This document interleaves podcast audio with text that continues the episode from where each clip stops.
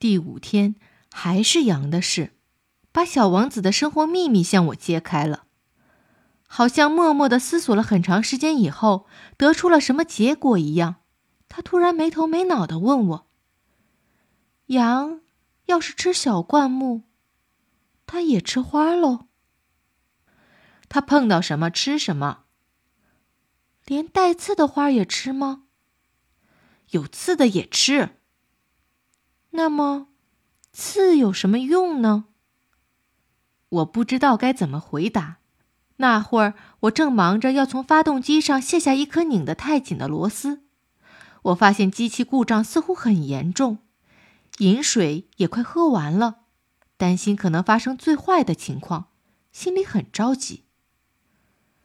那么，刺有什么用呢？小王子一旦提出了问题，从来不会放过。这个该死的螺丝使我很恼火，我于是就随便回答了他一句：“刺嘛，什么用都没有，这纯粹是花的恶劣表现。”哦。可是他沉默了一会儿之后，怀着不满的心情冲我说：“我不信，花儿是弱小的。”淳朴的，他们总是设法保护自己，以为有了刺就可以显出自己的厉害。